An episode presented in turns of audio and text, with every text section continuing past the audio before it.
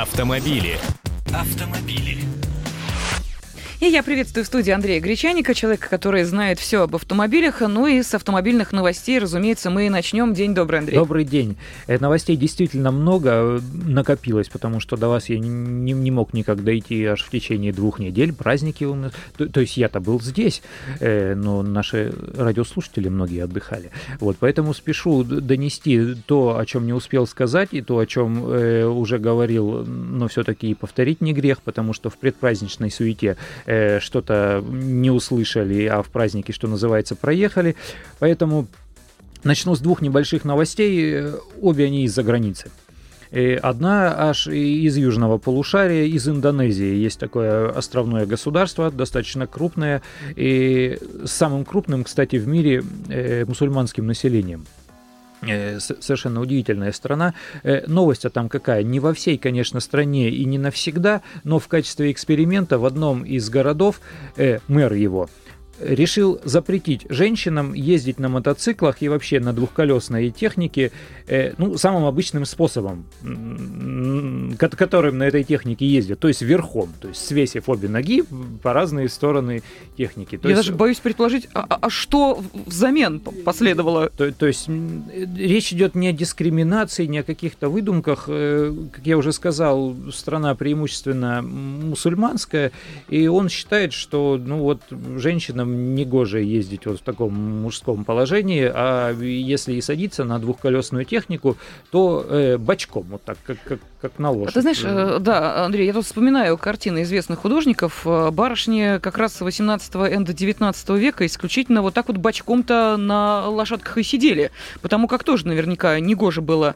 в в тех веках, понимаешь ли, вот именно э, так э, даме располагаться на э, коне. Но вот чтобы в 21 веке на мотоцикле, вроде как мы понимаем, техника современная, и как это бочком-то на ней усесться. Ну вот, кстати, если говорить о, о скутерах, которые вот у нас больше распространены, на них же посадка-то не верхом, на них сади, садишься как на табуретку, то есть там спереди пустое пространство, но вот в Индонезии там не любят скутеры, там предпочитают предпочитают мотороллеры, причем и не китайского производства, а японского. Они на китайских немножко поездили, те рассыпались, и они решили, что на них невыгодно ездить, поэтому у них Ямахи, Хонды, преимущественно Сузуки, и именно, именно мопеды, то есть на них действительно верхом нужно садиться, э, и никак иначе.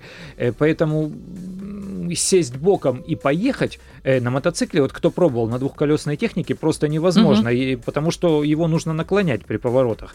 Э, то есть таким макаром можно ездить только в качестве пассажира, и то на небольшой скорости и очень аккуратно. Если начинать закладывать виражи, то, то все, привет, приехали. Но повторяю, это только эксперимент, э, посмотрим, во что он выльется. Да, ну, видимо, наверное, для э, таких барышней, которые, тем не менее, хотят ездить на, на именно этом транспорте, делать, а с другой стороны грузик привешивать будут, чтобы не, знаешь, на одну сторону не перевешивало. Может быть так. А, но в любом случае это не у нас, слава богу, а в далекой Индонезии, так что можно вздохнуть и облегченно сказать, ну у нас-то это не касается. Да. Еще какие новости? И из Индонезии перенестись в Британию, потому ага. что там же самые умные ученые, как известно. Э, их британские ученые э, решили задуматься над тем, что можно и что нужно слушать в автомобиле. У нас же принято как, что э, ритм ритмичная или какая-то агрессивная музыка, она располагает к агрессивному вождению, соответственно, увеличивается риск аварии, Конечно. риск попадания в ДТП. Э, британские ученые решили по новой озадачиться этой проблемой и выяснили, что классическая музыка, которая считается спокойной, в общем-то, является наиболее опасной для водителей. То есть прослушивание классической музыки э, является рискованным делом с точки зрения безопасности дорожного движения. Причем а, они даже, а, они на что замахнулись-то? На святое замахнулись. Вот э, с их точки зрения э, самое опасное произведение для прослушивания в автомобиле это пятая симфония Людвига ван Бетховена. То есть я, я не очень большой знаток музыки, но это такая та-та-та-там, вот эта вот вещь, которую, которую все знают. Вот это самое опасное. Бах и Аган Себастьян тоже, в общем, со своей органной музыкой он пролетает мимо автомобилистов. Вот такая-то фуга ре минор, вот это тоже самая знаменитая органная вещь. Она на втором месте по... И, и Штрауса, Иоганна Штрауса вальс, тоже самый знаменитый вальс, я напевать его даже пытаться, ну его все, все знают, то же самое, «Голубой Дунай», опасный для автомобилистов. Оказывается, безопасно ездить под попсу, и под рок-музыку. То есть вот под Элтона Джона и под Аэросмит можно ездить. А вообще, как сказали британские ученые, э, все дело в ритме. То есть ритм музыки должен примерно соответствовать э, ритму биения сердца. То есть 60-70 ударов в минуту. Я так прикинул, э, опять-таки, нас, насколько знаю музыку, и, видимо, жанр регги вот такой вот расслабленный, да, такой да, да. доброжелательный, он больше всего э, подходит э, для водителей. Поэтому Боба Марли, там, я не знаю, из наших Бориса Гребенщикова какие-то вещи можно ставить. И вот это вот и слушать. Но, но ни в коем случае не классику. А я-то думаю, что здесь, наверное, еще и другая причина срабатывает, поскольку классика заставляет о многом думать, то невольно от дороги отвлекаешься. Ну, конечно, великие произведения на великие мысли тебя наталкивают. Не о движении мысли твоей отнюдь. Вот, наверное, наверное, и здесь так опосредованно какое-то влияние происходит на водителя, и он отвлекается от э, дорожного движения. Может быть, и так тоже. Но, впрочем, британские ученые, они у нас э, любят помудрствовать, но примем их э, умозаключение на веру и проверять не будем все-таки воздействие классики, насколько вредно для автомобилистов. Ну а э, что для автомобилистов полезно, вот это знают э, те, кто принимают законы различные. Вот у нас вот с 1 января 2013 года, разумеется, некоторые поправки в силу вступили, поэтому насколько теперь у нас э, движение безопасно, насколько нам теперь хорошо и комфортно на российских дорогах. Да, тут важно не запутаться, потому что э, осенью минувшего года и вообще под занавес э, ушедшего года у нас столько всяких предложений прозвучало, и сейчас э, просто запутаться можно, конечно, никто же не помнит, что получило силу закона, да, что да, не да. получило. Вот сейчас новое предложение, там, штрафовать тех, кто на зимней резине зимой отказывается ездить. Повторяю, это всего лишь предложение. Они там на разной стадии э, рассмотрения у депутатов Государственной Думы находятся. А вот э, что вступило в силу, единственные поправки, которые действительно вступили в силу с начала э, наступившего 2013 года, это поправки, которые касаются встречки.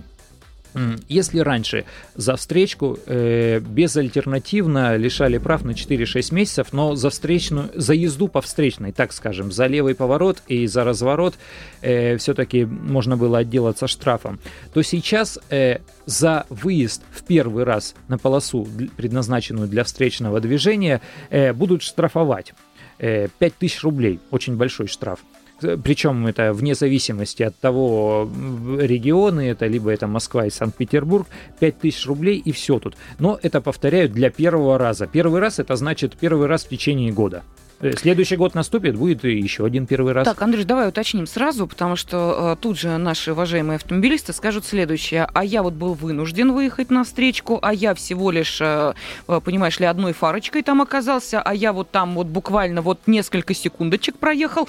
И что ж, за это 5 тысяч выкладывать сразу? Э, что касается выезда, выездом посчитают даже если на разделительную полосу разметки заехать всего одним колесом. Фарочка ручкой, бампером, как угодно.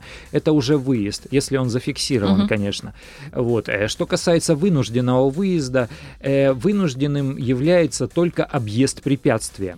За объезд препятствия берется штраф, и, кстати, в этих поправках тоже есть один существенный момент. Если раньше за объезд препятствия по встречной полосе э, брали штраф, э, то по, за объезд препятствия по встречной э, трамвайной линии сразу отбирали права. Uh-huh. Казалось бы, нелогично. Вроде та же самая встречка, но здесь штраф, а там права. Вот сейчас э, выезд на встречные трамвайные пути э, для объезда препятствия, теперь за это права не отбирают, теперь за это только штраф от тысячи до полутора тысяч рублей. Важно понимать, что такое препятствие. Препятствие это не остановившийся у остановки автобус или троллейбус. Препятствие это не пробка, которая впереди скопилась, случилось. Препятствие это не бомбило, который остановился там кого-то посадить или высадить. Э, препятствие это, я не знаю, существенное повреждение асфальта, по которому нельзя проехать. Препятствие это сломанный автомобиль с включенной аварийкой там и выставленным знаком. Э, вот это препятствие. Автобус, повторяю, который на остановке остановился, это не препятствие. И доказать будет невозможно, что вы объезжали препятствие. Слушай, как-то несправедливо получается. То есть, с одной стороны, коммунальщики не, э, понимаешь ли, люк не закрыли. Это же препятствие, если у тебя на, дороге открытый люк, правильно? Угу. Или, допустим, выбоина такая, что весь, э, всю машину, весь низ раздолбать можно. Или, допустим, э, автомобили, которые сцепились в крепком поцелуе и заняли всю дорогу. И тебя же еще за объезд этого препятствия штрафовать будут? Если по встречной да, полосе. по встречке, конечно. Да, будут штрафовать. Но тут все, все дело в том, что если, допустим, Э, есть виновник этого, то можно же обратиться в суд и взыскать с виновника. Если это действительно э, слишком большая яма или открытый люк, э, значит, нужно обращаться в суд, писать исковое заявление против той организации, которая обслуживает этот участок дорог, и объяснять, что вот я там либо какие-то издержки понес, либо штраф заплатил, и взыскивать уже с них. То есть законный путь, он вот такой. Ну, действительно, если препятствие возникло, угу. ну, делать нечего. В любом случае, мне кажется, это послаблением, потому что все-таки, вот что касается встречных трамвайных путей, все-таки штраф это не лишение прав.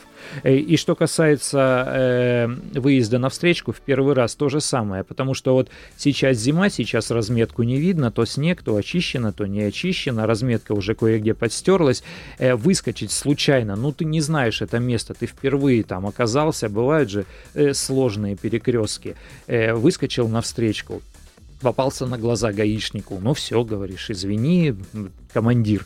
Первый раз не знал я тут куда деться, ну и он тебе тогда... Вот только э, единственное, он на месте штраф этот в 5000 не выпишет. Он все ж таки водительское удостоверение э, заберет, а потом уже его начальник, начальник местного регионального, местного районного отдела ГИБДД, либо судья, если дело успеют передать в суд, будет принимать э, решение. Все-таки лишить прав этого водителя или выписать угу. ему штраф в 5000 рублей для первого раза.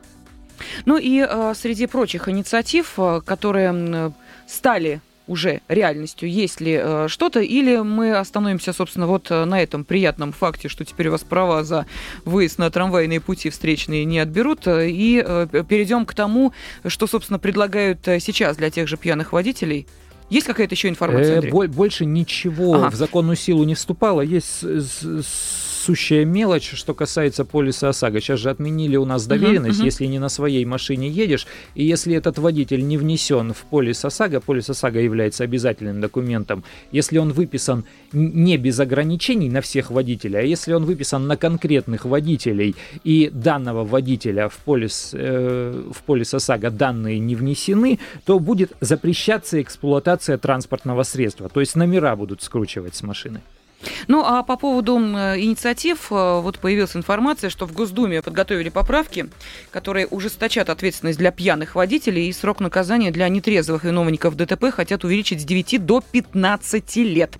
И, кроме того, ввести уголовную ответственность за само вождение автомобиля в состоянии алкогольного опьянения. Я напомню, что сегодня же э, также появилась информация, что депутаты хотят э, также инициировать определенные поправки в законы, то, что касается как раз раз э, уголовных преступлений, которые совершаются в состоянии алкогольного или наркотич... ну да, наркотического опьянения, чтобы это было отягчающее обстоятельство, как было раньше. Вот э, я думаю, что большинство наверняка поддержит э, подобные идеи. Ну, скорее всего, да. Мне, мне кажется, что уголовный размер вот этих санкций уголовных за нарушение ПДД в пьяном виде, которые влекут какие-то угу. тяжелые последствия, их нужно увеличивать, совершенно очевидно.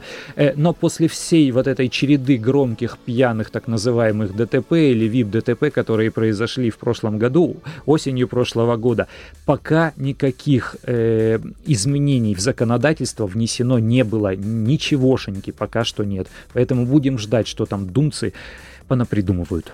Да, но в любом случае мне хотелось бы обратить внимание э, нашей аудитории, что в 16 часов по московскому времени мы коснемся э, еще и этой темы, и вот как раз инициативы Госдумы по поводу увеличения срока наказания для пьяных водителей и э, по поводу ужесточения за как раз вот преступления, наказания за преступления, которые были совершены в состоянии алкогольного или наркотического опьянения. Так что на телефон 8 800 200 ровно 9702, он будет в вашем распоряжении в 16 часов, когда мы вновь вернемся к обсуждению важных событий дня сегодняшнего. Так что оставайтесь вместе с нами и принимайте участие в разговоре. Ну а я благодарю э, журналиста «Комсомольской правды». С нами был Андрей Гречаник. И также вечером после 18 часов начнется итоговая аналитическая программа «Картина недели». Так что будьте вместе. Автомобили. Автомобили.